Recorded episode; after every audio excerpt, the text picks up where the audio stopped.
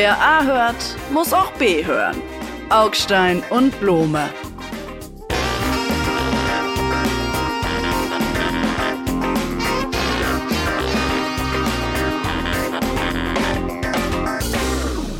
Lieber, sehr verehrter Herr Blome, ich begrüße Sie zu unserem Podcast. Ich bin jetzt auch wieder in Person da zurückgekehrt aus den Ferien, schlank und braun. Und äh, Younger ist Ihnen auch aufgefallen? ever. Younger than Ja? ever. Ich kannte jemanden, der hieß so wie Sie, Ja. aber der sieht Ihnen gar nicht ähnlich. Okay. Ich habe in den Ferien gemerkt, ja, äh, Flughäfen und Flugzeuge voll von jungen Leuten, wo man hinguckt, junge Leute, überall finde ich natürlich schön, freue ich mich, habe ich dann nochmal äh, nachgeprüft, äh, äh, gibt Statistiken, die das bestätigen, immer mehr junge Leute fliegen. Und ich will jetzt hier gar nicht irgendwie so den hämischen alten weißen Sack raushängen, der sagt, da kann man mal sehen, ja, äh, links denken, rechts fliegen. Aber können wir ganz kurz zum Einstieg dieser Irritation, die das bei mir hervorgerufen hat, mal besprechen? Äh, Können Sie es verstehen? Und jetzt mal ohne Spaß. Also verstehen Sie, warum immer mehr Leute, junge Leute, ins Flugzeug steigen heutzutage? Nein, bei Luisa Neubauer überrascht mich das zum Beispiel total, dass sie das tut, weil sie war ja schon überall auf der Welt, weil sie äh, auch schon sehr viel geflogen ist in ihrer äh, äh, in ihrem jungen Leben. Insofern bin ich überrascht, dass sie quasi immer noch fliegt. Nein, Spaß beiseite.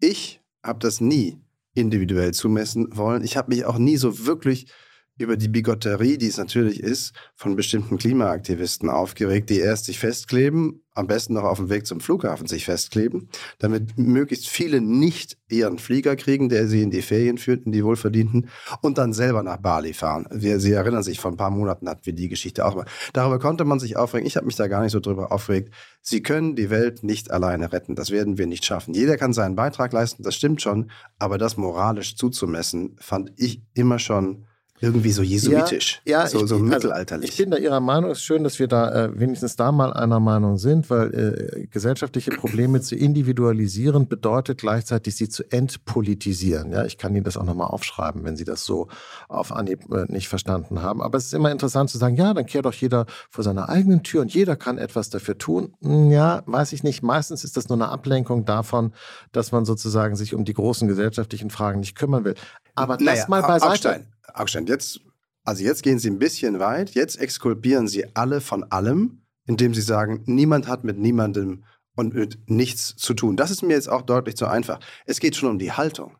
Es geht schon um die Haltung. Also will ich ein Leben führen, das mit möglichst wenig CO2 auskommt? Das ist die Haltung. Und da fordere ich von denen, die das von anderen fordern, mindestens mal ehrliches Bemühen. Widerspricht dieser Haltung, wenn man dann einmal in die USA fliegt, wo man ja schlecht hinschwimmen kann? Antwort, nein, widerspricht nicht. Aber natürlich schulden die Leute, die uns öffentlich zu etwas auffordern, dass ihr Leben im weitesten Sinne damit in line ist. Ja, also gut, dem entspricht, das ist doch klar. Ja, aber, aber Sie haben, und ich habe es letztlich auch getan, als ich das Thema aufgebracht habe, wir tun so, als wären junge Leute, nur weil sie junge Leute sind, schon Teil einer bestimmten politischen Interessengruppe. Das ist ja irgendwie ganz kurios. Das ist etwas, was die Medien befördern. Viele junge Aktivisten tun das ja auch, indem sie sozusagen Aber alle Augstein, jungen Leute. Jetzt fallen Sie wirklich hinter den Stand der Diskussion zurück. Nein, so, so tun, als nur, nur weil ich 20 bin, bin ich irgendwie Klimaaktivist. Offensichtlich, vielleicht stimmt das auch einfach gar Naja, nicht.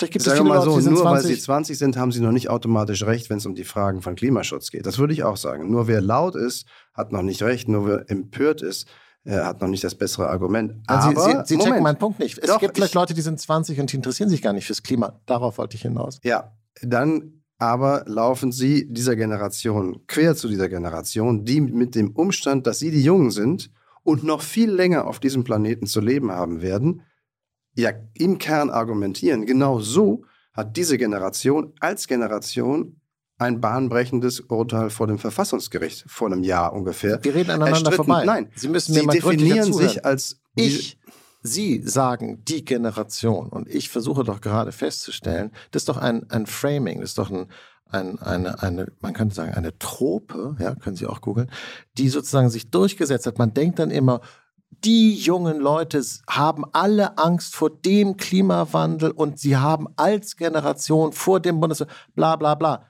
Vielleicht stimmt das gar nicht, Herr Blume. Vielleicht gibt es ganz viele junge Leute, die das davor gar nicht so Angst haben, die damit gar nicht so ein Problem haben, die sich gar nicht zu dieser Generation und so. äh, Das könnte zum Beispiel auch ein Grund dafür sein, warum immer mehr Leute ins Flugzeug steigen, einfach weil sie Bock haben, Ferien zu machen. Ich weiß, es passt jetzt nicht so richtig ins Bild, aber man sollte ja die Dinge vielleicht mal so sehen, wie sie sind und nicht so, wie man sie gerne hätte, oder? Sicherlich. Die Jugend gibt's nicht, die Alten gibt's auch nicht, die Grünen gibt's nicht. Ja, doch, die Ja, gibt's natürlich. Naja, natürlich nicht homogen. Und natürlich gibt es viele junge Menschen, die kratzen sich gar nicht darum, was die Grünen sagen oder um den Klimaschutz, dann ist es eben so. Ja, natürlich. Und trotzdem ist das eine Generation, finde ich, oder wird in dieser Generation stärker als zu früheren Generationen mit dem Umstand argumentiert, in der zentralsten aller zentralen Fragen, dass man jung ist und allein das gäbe ja. ein bestimmtes Recht, über das Recht hinaus, was die Alten haben, an dieser Diskussion teilzunehmen, weil sie einfach nicht mehr so lange mit diesem Planeten auskommen müssen. Das ist schon ein echter Unterschied. Und im Übrigen würde ich jetzt mal über Frau Baerbock sprechen möchten, äh, mögen, die nämlich auf ihre Art auch aufs Fliegen verzichtet hat. Und das fand ich so rührend. Das fand ich ganz, ganz rührend, dass sie einfach gesagt hat, nein, ein Flug mit der Flugbereitschaft von Berlin bis nach Doha oder bis nach Abu Dhabi, das reicht. Ich fliege nicht weiter. Das kann ich mit meinem Gewissen nicht länger vereinbaren. Ich fliege nicht nach Australien. Ich lasse diese Oh. Regierungsreise Ha. einfach sein. Ha, ha. Also das ist ja irgendwie ein ganz flauer Witz. Ja gut, also ich meine, äh, nur damit die Hörerinnen und Hörer verstehen, wohin jetzt irgendwie so ihr, ihr verunglückter Humor gezielt hat, äh, wegen eines äh, Mängels am A340 der Flugbereitschaft musste Außenministerin Annalena Baerbock ihre geplante Reise nach Australien und in die Pazifikregion komplett absagen. Ja, das Ding ist äh, zweimal gestartet und musste dann jeweils zweimal landen, nachdem, und jetzt kommt eigentlich das dicke Ding, jeweils 80 Tonnen Kerosin abgelassen wurden. Insgesamt 160 Tonnen Kerosin über der Wüste von Saudi-Arabien oder keine Ahnung wohin Über dem Meer. In, in, in die Luft gesprüht. Das dauert, wissen Sie, wie lange das dauert? 80 Tonnen Kerosin. Ich habe dann gesagt, anderthalb Stunden mussten die einfach im Kreis fliegen und, und die wussten, die landen gleich wieder. Jedenfalls war das Ding Schrott und kaputt. Ich würde sagen, Deutschland hat fertig. Ich finde das auch gar nicht so lustig. Ich finde, wenn wir es nicht mehr, mehr schaffen, unsere Außenministerin, egal was man von ihr hält, äh, nach Australien zu schaffen, ich finde es ja auch gut, wenn sie Ja. dann wieder zurückkommt. Aber jedenfalls, Aber das ist nicht Ihr Ernst jetzt, oder? das, das ist total lächerlich, finde ich. Jetzt, und jetzt gar nicht, oh, da stehen wir peinlich vor der Welt da. Aber das ist sozusagen, das ist der Betrieb des Landes. Das ist ja, das, die, die, das ist ja genauso wie mit der Deutschen Bundesbahn oder wie mit der Lufthansa. Es funktioniert einfach nichts mehr. Irre. Also ich hätte nicht gedacht, also kann sein, dass mein Witz schlecht war über Frau Baerbock. Aber ihr Ernst ist ja noch viel schlimmer. Also wenn Sie davon jetzt ableiten, Deutschland funktioniert nicht mehr, es geht nichts mehr in Deutschland, wir sind ja selbst zu doof, eine Frau Ministerin nach Australien fliegen zu lassen mit einer öffentlichen Regierungsmaschine, das geht doch viel zu weit, das wissen Sie doch auch. Das ist doch lächerlich, das ist einmal schön fürs Feuilleton, ja, ja, aber das trägt 40 Zeilen. Ähm, noch nicht einmal. Finden Sie? also Deutschland hat Probleme, ja. Aber die werden nicht sinnhaft oder sinnbildlich sichtbar in diesem Regierungsflieger, der ja nun kurz davor stand, ausgemustert zu werden. Das ist halt, da hat jemand die Arschkarte gezogen. Ja, und jetzt können Sie sich fragen, warum es immer Frau Baerbock ist, die die Arschkarte zieht, und zwar in jeder Hinsicht.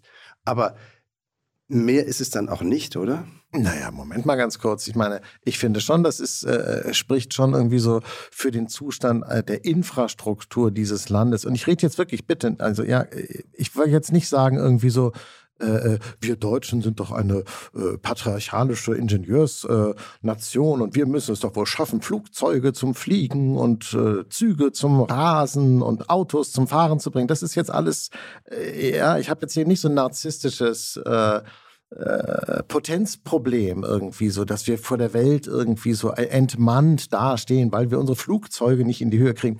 Da, das ist nicht so mein Thema. Mein Thema ist ganz schlicht und ergreifend, die Frau hatte da einen Job zu erledigen und sie ist Außenministerin, also ist es offensichtlich auch ein wichtiger Job und sie konnte es nicht machen, weil das Equipment fehlt. Ich finde es einfach super unprofessionell und wenn es eine Firma wäre, würde ich sagen, er schmeißt die ganzen Idioten raus und, und bau das neu auf und was ist hier los? Das ist irgendwie, da stimmt irgendwie der, der Spirit einfach nicht. Weil das sind ja Flugzeuge, wo sie äh, dann lesen im Internet, das hier ist das Flaggschiff unserer Flotte und die modernste Technik und bla bla bla.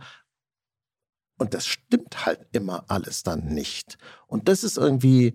Aber Sie haben das Gefühl, der Blöd. Staat ist so platt gespart worden, das ist ja doch Ihre Mantra. Ich Dass weiß jetzt gar nicht, ob es was mit Sparen zu Flugzeug tun hat. hat. Vielleicht hat es auch, auch was mit Arbeitsethos zu tun. Vielleicht hat es auch was damit zu tun, dass man sagt, wir sind die Deutschen, wir können das am besten und dann irgendwie gar nicht mehr hinguckt, ob es eigentlich stimmt. Vielleicht ist es auch einfach mangelnde Professionalität, Herr Kollege. Vielleicht ist das, vielleicht können die Leute es Ich glaube, nicht. es fängt mit P an, aber es ist nicht Professionalität, sondern Pech. Das würde ich sagen. Und klar, man könnte das Gefühl entwickeln, Mama Mia, Deutschland hat wirklich Scheiße an der Hacke. Also erst hatten wir kein Glück und dann kam auch noch Pech dazu. So kann man das ja bei Frau Baerbock sehen.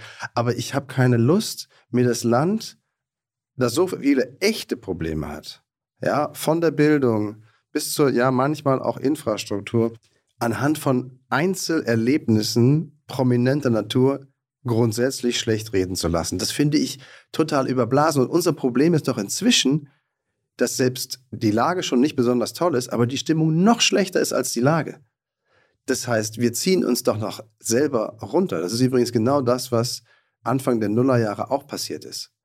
Und dann, in der Tat, wurde es so schlimm, dass man was machen musste. Und dann kam Gerhard Schröder und machte die Agenda 2010, bla bla bla. Naja. Aber an dem Punkt sind wir doch noch lange nicht. Äh, komisch, ist, ich finde es echt interessant, dass Sie so nonchalant äh, darüber hinweggehen. Also wir, wir, ich, wie gesagt, ich will das jetzt hier nicht so vergecken und ich will daraus auch nicht so eine polemische äh, Bildzeitungsgeschichte machen und so. Aber wenn, wenn das Funktionieren der Regierung also der Regierung selbst, ja, das ist die Staatsspitze äh, ins Stocken gerät aufgrund von Ablaufproblemen, Prozessproblemen, technischen Problemen, also mangelnder Sorgfalt, also, also äh, wie im Getriebe sozusagen des Staates selber Dinge nicht mehr funktionieren. Das finde ich irgendwie erschreckend. Ich finde es genauso erschreckend wie äh, die Durchsagen bei der Deutschen Bahn, dass es irgendwie nicht geht, weil einfach das, das die Weiche kaputt ist oder so. Man sagt, naja, aber die Weiche, ich meine, das, das müsst ihr doch irgendwie wissen, dass die dann irgendwie ausgewechselt werden muss und dann repariert sie doch rechtzeitig und, und dann stellt doch einen ein, der die kontrolliert, dann passiert das doch auch nicht. Es ist ja nicht so, was Sie sagen, es ist Pech, das ist doch Quatsch, das ist eben nicht, es ist eben nicht Pech, es ist Nachlässigkeit, es ist Desinteresse, es ist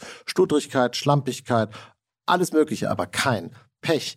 Und, und wenn es Pech ist, dass ein Flugzeug nicht mehr fliegt und nicht mehr funktioniert, dann würde ich sagen, Alter, dann da steige ich dann aber mal lieber nicht ein. Das ist ja gerade die Dinge, wo man sich darauf verlassen muss, dass das klappt. Übrigens ist das hier auch nur ein äh, Vorfall gewesen. Der war jetzt äh, nicht riskant. Es gab auch durchaus mit diesen komischen Regierungskisten auch riskante Vorfälle. Sie haben doch mal in sowas drin gesessen. Wie ist es denn da drin? Na, da drin ist es natürlich alt und schädrig. Die Dinger sind 20, 30 Jahre ganz am Anfang. Ähm, war, waren die beiden wichtigsten Regierungsmaschinen alte Interflugmaschinen. Das war aus der Restekasse der DDR auf die Bundesregierung gekommen und dann flog man halt mit einem alten Interflug. DDR-Airline. Und das Airbus. finden Sie total okay, oder wie? Naja, ich finde, dass der Umgang, der sparsame Umgang mit öffentlichem Geld und nicht so ein Luxusliner sich dahinzustellen, ja, das finde ich richtig.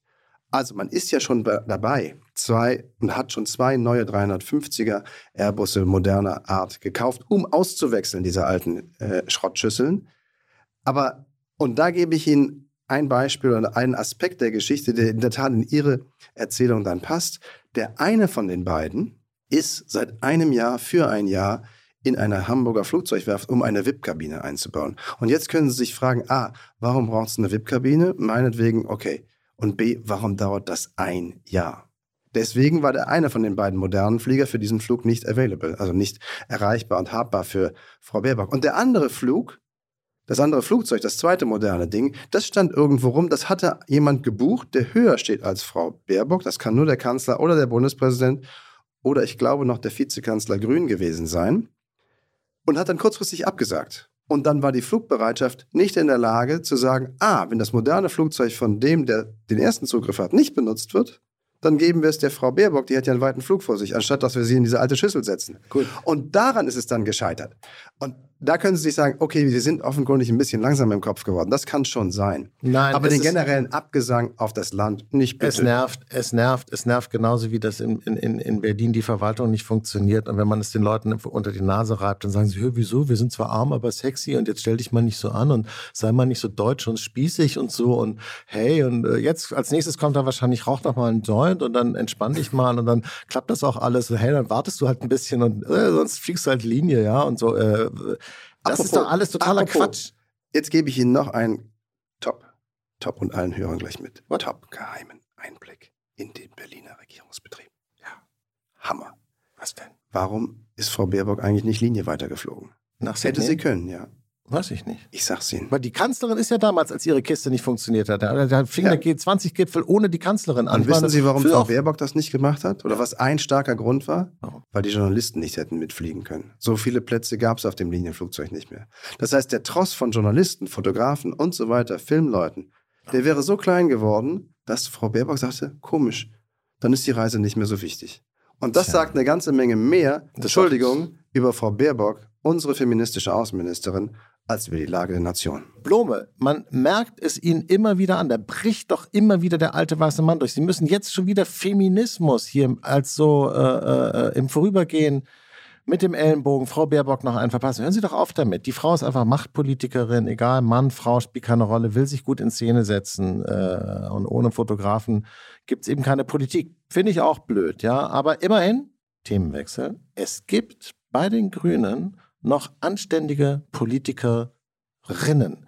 Und zwar die Familienministerin Paus, die gerade sich dem Finanzminister rausgeplatzt.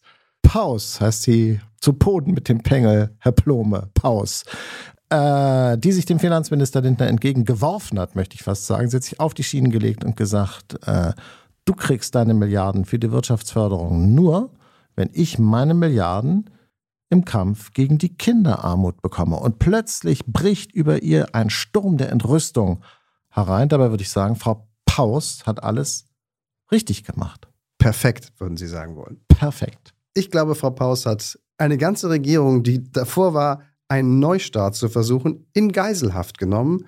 Und das wird ihr ganz fürchterlich nach hinten losgehen. Und das ist auch ganz gut so. Das, klingt Interessanteste komisch, daran. Das klingt merkwürdig, weil ich weiß gar nicht genau, wie das will ich, da wollen Sie das wirklich so gesendet hören? Das wird ihr fürchterlich nach hinten losgehen, Igitt, Igitt. Das können wir alles senden. Das können Sie alles senden, Augstein. Nein, jetzt mal im Ernst. Also, die Frau hat einen fertigen Gesetzentwurf des Ministers, ihres Koalitionspartners, der zudem abgesegnet war vom grünen Vizekanzler und Wirtschaftsminister Robert Habeck, vom Kabinettstisch geschossen. Das ist eine Machtdemonstration, ja, das kann sie, aber es nutzt ihr nichts und es zeigt, dass diese Regierung zutiefst zerstritten ist über eine allerdings in der Tat sehr grundsätzliche Frage. Was ist in Zeiten knapper Mittel uns wichtiger? Ganz kurz, Der Kampf gegen Kinderarmut, der vermeintliche Kampf gegen Kinderarmut oder eine Entlastung der Wirtschaft, insbesondere jener Unternehmen, die in Klimaschutz investieren wollen. Und das war ja auch ein grünes Anliegen. ganz kurz nochmal ähm, aus der Abteilung ähm, äh, Politjournalismus für Anfänger. Ich, ich zum Beispiel hätte gar nicht gewusst, dass die Familienministerin einen Gesetzentwurf des Finanzministers einfach so wegkicken kann. Warum geht das? Formal muss das Kabinett zustimmen. Und es gibt keine Kampfabstimmungen im Kabinett, wo es dann heißt, so, wer ist jetzt für das Gesetz und wer ist dagegen? Und dann heben ein paar die Hand und die anderen lassen sie unten. In dem Augenblick, wo sie eine Kampfabstimmung über einen Gesetzentwurf am Kabinettstisch machen, ist ihre Koalition beendet de facto. Mindestens das mal so? politisch. Naja, politisch mal, ist sie dann beendet. Finde ich interessant, weil also ich meine jetzt mal ohne Spaß, hätte ich jetzt nicht gedacht, hätte ich auch nicht gewusst, warum, Naja, warum kann Regierungen- Kabinett kann doch auch demokratisch funktionieren, dass man sagt, okay Leute, wer ist dafür, wer ist dagegen und dann gibt es halt drei, die finden das nicht so gut und das ist doch dann noch Nein, das ist die formale Segnungsinstanz. Diese Auseinandersetzung wird natürlich ausgetragen in Koalitionsverhandlungen, aber, aber auch im laufenden Verfahren, so wie jetzt. Man muss nur sagen, halt bei Regierungen, die funktionieren, und die Ampel funktioniert halt nicht, sie ist halt echt grottenschlechtes Handwerk. Bei funktionierenden Regierungen kommen diese strittigen Fragen nicht bis ins Kabinett, sondern sie werden vorher in anderen Runden ausdiskutiert und dann geklärt. Und dafür ist ja zum Beispiel der Kanzleramtsminister zuständig, der offenkundig im Koma liegt. Denn er hätte verhindern müssen, dass ein derart strittiges Gesetz Ah. nunmehr schon zum wiederholten Male in dieser Form, in ähnlicher Form, bis ins Kabinett kommt und dann da abgeschossen wird. Das- Sodass es alle zuschauen können und sich fragen können, äh, was macht ihr eigentlich beruflich, ihr Lieben? Ja, ja, also ich meine, wenn man sich jetzt so für Politik als Beruf interessiert, also was ich jetzt gar nicht so tue, aber dann kann man da schon eine Menge lernen, äh, äh, wie man es nicht machen soll. Können wir jetzt aber nochmal äh, zum Inhaltlichen zurückgehen? Das interessiert mich ja mehr. Politik hat ja offensichtlich viel damit zu tun, irgendwie was passiert mit unser aller Geld. Und äh, jetzt sind wir in Zeiten, wo man einen Euro nur einmal ausgeben kann. Man kann also soll jetzt nicht so viel Schulden aufnehmen und, und, und, und die Zentralbank druckt auch nicht mehr ohne Ende Geld und so, so wie früher, sondern jetzt ist wieder schmal Hans Küchenmeister und ähm, äh, verschiedene politische Gewerke streiten sich um das Geld. Das ist ja eigentlich normal und auch voll okay. Und wenn Sie mich jetzt inhaltlich fragen, würde ich sagen, mehr Geld für arme Kinder oder mehr Geld für ohnehin schon reiche Unternehmen? Denk, denk, denk. Da bin ich bei den Kindern. Merkst du selbst, würden meine Kinder sagen. Ja, wobei, wenn ich einen halben Schritt zurück darf, ist schon bezeichnend, dass Sie sagen, wir sind jetzt in Zeiten, wo man einen Euro nur einmal ausgeben kann und Schmalhans ist also wieder Küchenmeister. Einen Euro nur einmal ausgeben zu können, ist normal. Das ist die Normalität, die wir mehrere Jahre lang wegen Corona und dann auch wegen des Krieges außer Kraft gesetzt hatten. Alles, was wir gerade tun, ist, zur Normalität zurückzugehen, nämlich nicht mehr auszugeben, als wir uns leisten können. Ja? Ist fürs Framing nicht ganz unerheblich, denn Frau Paus sagt ja auf die Frage, was ist uns eigentlich wichtiger? Die Kinderarmut für Sie, lieber Augstein, oder aber die Förderung, Investitionsanreize, Konjunkturankurbeln in der Wirtschaft bei den Firmen, würde ich eher sagen. Auf diese Frage, was ist uns wichtiger, antwortet Frau Paus beides.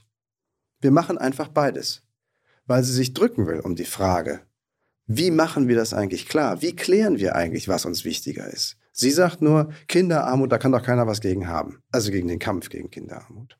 Das stimmt natürlich auch.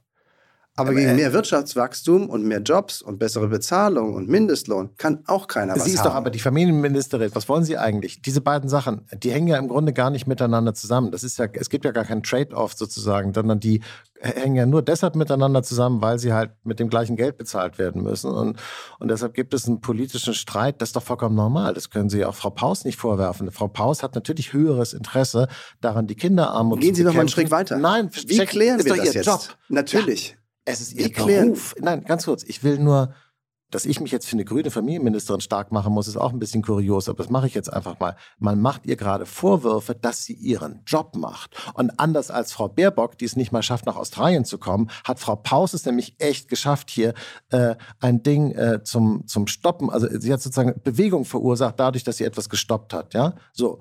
Das hat sie gut gemacht, die Frau Paus. Augstein, natürlich macht sie ihren Job, aber jetzt gehen wir doch mal einen Schritt weiter. Sie fordert das, was ihr Amt ist zu fordern. Geschenkt. Der Finanzminister tut das auch. Wie finden wir jetzt heraus, was wichtiger ist? Und das müsste die Regierung, die ja aus solchen Parteien sehr unterschiedlicher Natur zusammengesetzt ist, für uns alle ja mal erledigen. Meinetwegen sogar stellvertretend für Sie und für mich und für all die Gruppen, die in dieser Frage sehr unterschiedlicher Meinung sind und meinetwegen auch sein können. Und das kriegt diese Regierung nicht hin, weil ihnen die Kriterien fehlen, weil sie nicht genau hinschauen. Denn man könnte ja auch der Frage nachgehen, welcher von den knappen Euros bringt uns mehr Nutzen an welcher Stelle? Also nutzt es mehr in ein, wenn man ehrlich ist, nicht besonders gut funktionierendes System von Kinderarmutsbekämpfung noch ganz viel mehr Geld zu gießen, nämlich noch weitere 7 Milliarden Euro. Bringt das wirklich was, wenn bestimmte Töpfe, aus denen Kinderarmutsbekämpfung finanziert wird, gar nicht abfließen?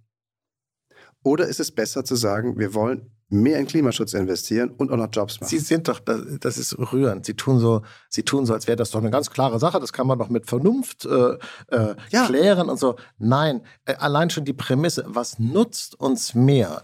Politik, das ist, eine, das ist eine bestimmte politische Denkschule, die sie hier einfach, wo sie so tun, als wäre die äh, äh, das Normale, der Utilitarismus, dass man einfach sagt, wir entscheiden die Wünschbarkeit von politischen Maßnahmen nach ihrem nutzen, lieber Herr Kollege. Es kann tatsächlich sein, dass die Bekämpfung von Kinderarmut Ihnen gar nicht so viel nützt. Und deshalb wollen Sie dann sich lieber um Firmen kümmern, weil die sind ja viel nützlicher für den Staat wow, ja, kann man machen, ist aber zum Beispiel jetzt gar nicht so meine Haltung, weil ich finde zum Beispiel, wenn weniger Kinder arm sind, dann ist das ein Nutzen an sich, mein lieber Freund. Äh, und da können Sie mit Ihren komischen äh, neoliberalen, utilitaristischen Grundsätzen einfach gleich mal kacken gehen. Und das sage ich auch so norddeutsch, wie es mir in den Kopf kommt. Ich meine, das ist ja genau das Problem. Und deshalb hat Frau Paus auch äh, mich auf ihrer Seite in diesem Kampf. Aber ich möchte ganz kurz, Entschuldigung, weil was die Hörerinnen und Hörer nicht wissen, ist, diese Sendung wird ja auch geschnitten.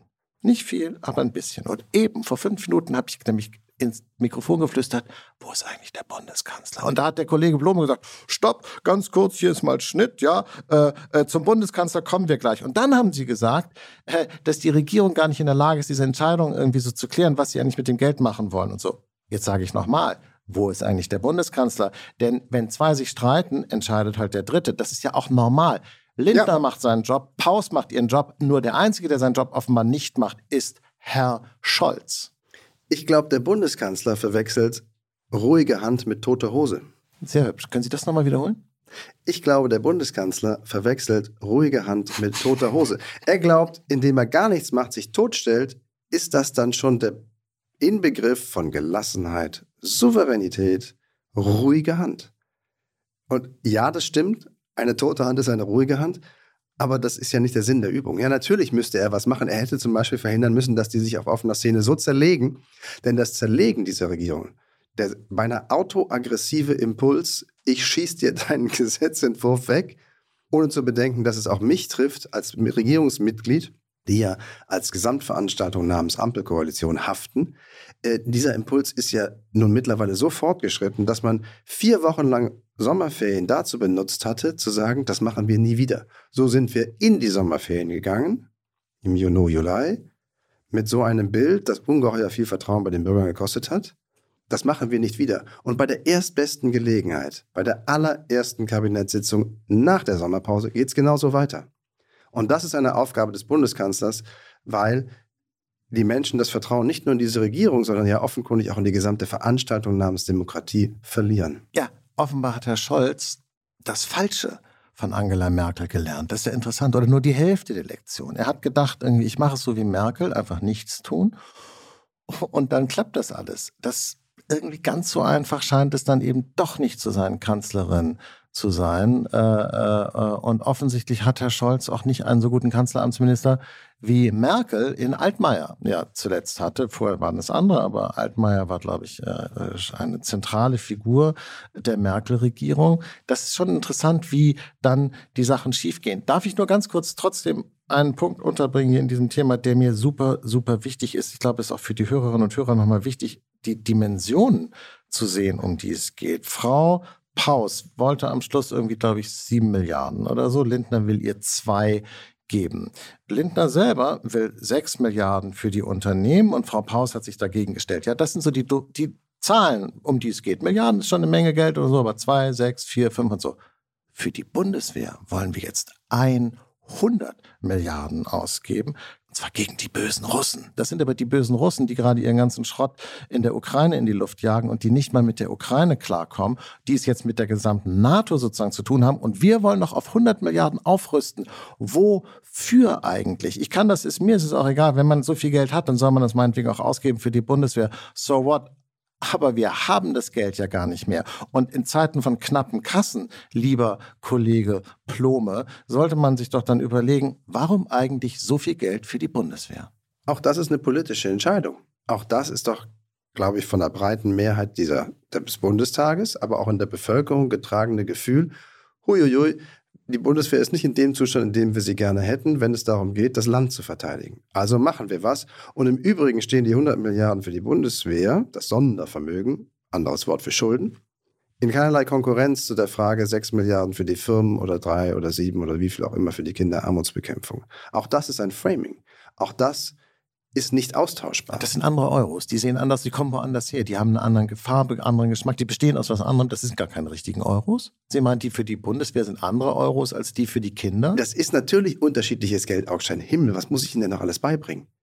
Wenn Sie Schulden machen, ist es doch was anderes, ein anderes Geld, wenn Sie so wollen, als wenn sie es schon in der Tasche haben und einfach rausgeben. Sehen Sie, und ich glaube, das ist Verstehen. Außer, außer natürlich, Menschen. stopp, außer es, das Geld könnte anders riechen, wenn es aus dem Keller kommt, wo sonst immer die Fische liegen. Ja, ich glaube, das verstehen außer wirklich äh, Hauptstadtjournalisten, versteht das draußen im Land niemand, dass das Geld, 100 Milliarden für die Bundeswehr, die haben wir, weil die nehmen wir als Schulden auf, aber äh, 3 Milliarden für Kinder haben wir nicht, weil das muss ja aus dem Haushalt kommen. Wenn, wenn Sie mir jetzt im Ernst sagen, dass Sie das total verstehen und dass es für Sie auch völlig einleuchtend ist, dann würde ich sagen, das nennt man eine Deformation professionell. Und äh, mit diesem kleinen französischen Strich, Sprichwort würde ich gerne äh, zu meiner Abschlussfrage an Sie kommen. Lieber Kollege Blome, worüber haben Sie sich in der vergangenen Woche am meisten gefreut? Ich habe mich, und das wird Sie überraschen, über das Cannabis-Gesetz gefreut, obwohl ich vielleicht gar kein großer Freund von Cannabis, auch mangels Erfahrung vielleicht bin, habe ich es doch gut gefunden, dass die Politik in der Lage ist zu erkennen, Don't wenn bogart that joint, my friend. Roll Darf ich mal gerade sagen, was ich sagen one. wollte? Das war nämlich total Just klug. like the other one. Halt. Sie sind ein alter Kiffer, Blume. Ich wusste Nein, es doch immer. ich bin kein Kiffer. Ich habe mich aber gefreut. Augen. Ich habe mich gefreut, dass die Bundesregierung, dass der Gesetzgeber in der Lage ist zu erkennen, mit unseren Gesetzen bislang konnten wir die Realität nicht im gewünschten Maße verändern. Nämlich in Richtung weniger Cannabis. Konsum, Produktion, bla bla bla, Schwarzhandel, whatever. Und wenn das so ist, dass unsere Gesetze die Realität nicht verändern können, dann passen wir halt die Gesetze der Realität an. Das finde ich ein Pragmatismus, der hat mich tatsächlich gefreut. Wobei ich auch das Gefühl habe, dass der Gesundheitsminister, der federführende Minister dieses Gesetzes, jeden Morgen kifft und dann irgendwas mit seinen Haaren macht. Herr Lauterbach. Herr Lauterbach äh, äh, äh, hat, wenn überhaupt, das letzte Mal im Kindergarten gekifft und, und das würde er heute leugnen. Der, der, der, Mann ist sozusagen ein, ein, der, gesunde Asket auf zwei Beinen. Ich verstehe sie überhaupt nicht. Der schläft mit Maske. Also ich meine, das dem jetzt vorzustellen, ist der irgendwie, das finde ich bizarr. Ich finde es interessant, wie, wie Sie das begründen. Das ist, finde ich, ein, eine solche totale Vollkomplettkapitulation vor allem, äh, was vernünftig und richtig ist, wie Sie das eben beschrieben haben, die mich wirklich wundert. Sie sind eben doch manchmal nicht nur ein Liberaler, sondern auch ein Libertärer. Und in dem Punkt finde ich es echt gefährlich und auch gar nicht so witzig, denn Sie sagen, man konnte mit den Gesetzen den Drogenkonsum nicht irgendwie einschränken oder verbieten. Die Leute, die sich ein bisschen damit besser auskennen als Sie oder ich, sagen, wenn man das jetzt legalisiert, wird der Konsum noch weiter steigen, mein lieber Kollege Blome. Und allein aus dem Grund wäre es wichtig und richtig gewesen, diese Legalisierung nicht zu machen. Denn jetzt werden Sie einfach noch mehr Leute haben, die irgendwie so beknackt und be benebelt in der Ecke hängen. Cannabis ist die Droge, für äh, die neoliberale Gesellschaft. Es ist sozusagen die Pendant-Droge zu Kokain und Cannabis. Die einen putschen sich auf, die anderen bedödeln sich. Beides ist in dieser äh, neoliberalen Kapitalismusgesellschaft hochwillkommen und deswegen es ist, es ist, es ist krank. Es ist die kranke Droge einer kranken Gesellschaft. Echt. Und I don't like it. Hatten Sie mal eine schlimme Erfahrung? Nein, aber Der ich Afghane, nicht so der Drogen. Afghane war nicht gut ich genug finde, durch. Ich, ich finde, Alkohol ist schon eine äh, vollkommen ausreichende, interessante Droge. Können Sie tolle Sachen mitmachen, kann auch dramatisch schiefgehen und so. Ich finde, das reicht komplett. Sorry, ich bin nicht so der Drogentyp. Nee. Mhm. Nee, das bin ich ja auch nicht, aber eigentlich, jetzt bin ich schon fast kurz davor, Leute zu verteidigen, die sich das halbe Hirn rauskiffen, was es sicherlich auch gibt. Aber es ist eben ein gesellschaftliches Phänomen. Ich glaube, man könnte das, was Sie fordern, da muss doch der Gesetzgeber sich durchsetzen, das kann doch wohl nicht wahr sein. Das können Sie zum Alkoholkonsum halt auch sagen und dann sind Sie bei der Prohibition. Und das hat halt auch nicht geklappt. Es gibt halt Gesetze, die deshalb keine guten Gesetze sind, weil sie sie nicht vollziehen. Klammer auf, können, Klammer zu. Und dann müssen sie was an den Gesetzen machen. Dann müssen sie versuchen, die Realität so einzuhegen mit neuen Gesetzen, dass es immer noch halbwegs in Ordnung bleibt. Aber sie können nicht sagen, da gibt es aber ein Gesetz, das können wir zwar nicht durchsetzen, das ändert auch nichts, aber wir bleiben dabei. Ja, aber nur weil die Leute, weil die Gesellschaft mit einer Droge hadert, nämlich mit dem Alkohol, müssen sie ihr nicht noch mehrere Drogen geben, äh, um sozusagen, man sagt, wenn wir Alkohol nicht verbieten, dann können wir doch all die anderen Drogen auch nicht verbieten. Sie wissen doch, dass das Quatsch ist. Es gibt hier kein, keine, Sie können diese Frage nicht mit Vernunft oder Logik oder Deduktion irgendwie so klären, sondern das sind politische Setzungen. Sie können mit genauso viel Grund auch Heroin legalisieren oder ich weiß nicht was, das spielt doch alles gar keine Rolle. Sie erhöhen einfach das Risiko für Leute, die dann in der Psychiatrie landen. Sie erhöhen das Risiko für Jugendliche, äh, stimmt ja aus der Realität rausgeschossen zu werden. Und ich frage mich ehrlich gesagt, wofür? Denn die, die Polizei und die Richter und, und so, die sagen alle, bei uns wird das ehrlich gesagt nicht viel ändern. Es macht unsere Arbeit teilweise komplizierter. Eine Entlastung ist es jedenfalls nicht. Es ist einfach, Sie wissen doch auch, warum das so ist. Es ist, weil die Grünen jetzt am, am, am Ruder sind, am Start sind und weil es sozusagen ein, ein Leib- und Magenprojekt der Grünen ist, weil man sagt irgendwie so, wir, wir kiffen schon seit den 70ern und wir wollen es endlich legalisieren im Nachhinein und legalize it. Es ist ein alter Kulturkampf. Eigentlich, und das ist nämlich das Interessante und auch das echt krasse an dem Thema, eigentlich wird hier ein ur-uralter Kulturkampf jetzt so als gewonnen deklariert, der aber schon längst überhaupt keine Rolle mehr spielt. Was geht echt um andere Themen heute als um die Frage, äh, legalize it oder nicht. Das ist so von vorvorgestern. Also Mich wir können das. uns, wir können uns Das ist was für alte Leute. Dieses ist ein Thema, über das sich jetzt alte Leute freuen. Wissen Sie das? Und das nervt. also jetzt diffamieren Sie bitte nicht alle alten Leute. Da Alte Kiffer. Sie, da, alte grüne Kiffer mögen sich darüber freuen, aber ich biete Ihnen einen Kompromiss an. Die Grünen kriegen ihre Tüte, wenn ich meine Steuersenkung kriege. Für die Firmen natürlich nur. Okay, Blume, das ist ein faires Angebot. Ich bespreche das mal mit Frau Paus. Vielleicht kriegt er was hin. Wollen Sie mich vielleicht auch fragen, worüber ich mich gefreut habe, oder interessiert Sie das gar nicht? Hm. Hm? Teile meiner Antwort könnten Sie verunsichern. Hä? Ja, gut, okay. Was hat Sie gefreut, ah, Augstein? Also, ja, ja, ja. Also, mich hat gefreut, dass Ötzi ein Migrant ist. Also, Sie erinnern sich ja, die, die, die Leiche da aus, aus, aus Südtirol und so. Wenn Sie in das Museum gehen, wo ich mal war, ist toll, da steht da diese Figur, der sieht irgendwie so aus wie so ein alter Kneipenbauer, irgendwie so mit so einem Zauselbart und so, so ein, so ein netter alter Trinker, der da irgendwie so äh, äh, sie so begrüßt und so. Und bam, stellt sich raus, das stimmt alles gar nicht. Genforschung haben raus. Er kam aus Anatolien. Er ist im Grunde ist er ein Türke. Ötzi. So, ist, das finde ich irgendwie, mich freut das sozusagen. Aber was, was freut Sie daran? Es freut mich, weil die Stereotypen äh, von äh, Heimatliebe und bla bla bla, äh, äh, außerdem zeigt es, dass Migration ein, ein, Teil unserer Realität ist, schon immer, schon vor 5000 Jahren. Echt? Ja, ist doch gut, Mann. Das können Sie den, den AfD-Leuten sagen und irgendwelchen rechtsradikalen Südtirolern und so. Ich glaube, ich, ich glaub, man nannte das früher Völkerwanderung. Da haben Sie ja echt was entdeckt. Ich meine, da sind Sie einer irren Sache auf der Spur und darüber freue ich mich. Da kann ich mich mitfreuen. Kollege Augstein hat herausgefunden, Menschen sind schon immer über diesen Planeten gewandert. Ja, Hammer. Vollkommen richtig. Und wenn es dann schief lief, fielen vollkommen sie ins Eis richtig. und wurden eingefroren bis ans Ende aller Tage. Ja. Bis sie dann aufgetaut wurden ja. durch den Klimawandel. Ja. Und? Damit endet die Geschichte für Ach heute. Nein, Mann, es ist für mich ist es, ein, es ist ein positives Signal für Migration. So, ich, ich politisiere das jetzt. Das ist mir auch ganz egal. Also, was auch immer. Nächste Woche äh, mehr davon. Danke und tschüss. Tschüss.